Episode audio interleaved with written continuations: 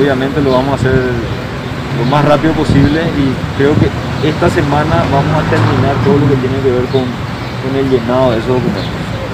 ¿Cuánto cree, doctor, que les demore, digamos, concretar la compra, el traslado? Eh, ¿Parece que eso podría darse ya en el transcurso de este mes o ya directamente pasaría para enero? Yo creo que voy a estar en condiciones de responderte cuando tengamos la respuesta ante los trámites que iniciamos hoy. Porque de acuerdo a lo que nos respondan, vamos a poder realmente tener un horizonte ya un poco más, más claro. Pero evidentemente vamos a hacer el esfuerzo para que antes de los dos años se le pueda aplicar el medicamento, que es obviamente un requisito fundamental. Viceministro, el, el proceso inicia hoy, concluye esta semana. ¿El pedido cuándo se haría ese medicamento? De hecho, el, el pedido en sí es un proceso que tiene varias etapas.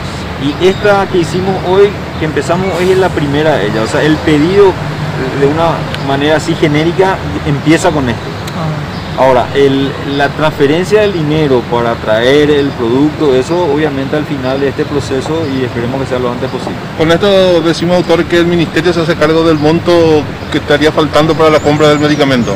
De hecho, eso figura en el documento firmado que si hubiera necesidad o hubiera un excedente, nosotros nos hacemos cargo. Ahora, ¿cuándo vamos a saber el precio final? Cuando los requisitos, los requisitos previos se vayan completando. Es decir, este es un proceso que tiene varias etapas. Hoy iniciamos la primera. A lo mejor en la segunda o en la tercera ya se incorpora el tema precio y a partir de ahí vamos a tener un panorama más claro al respecto.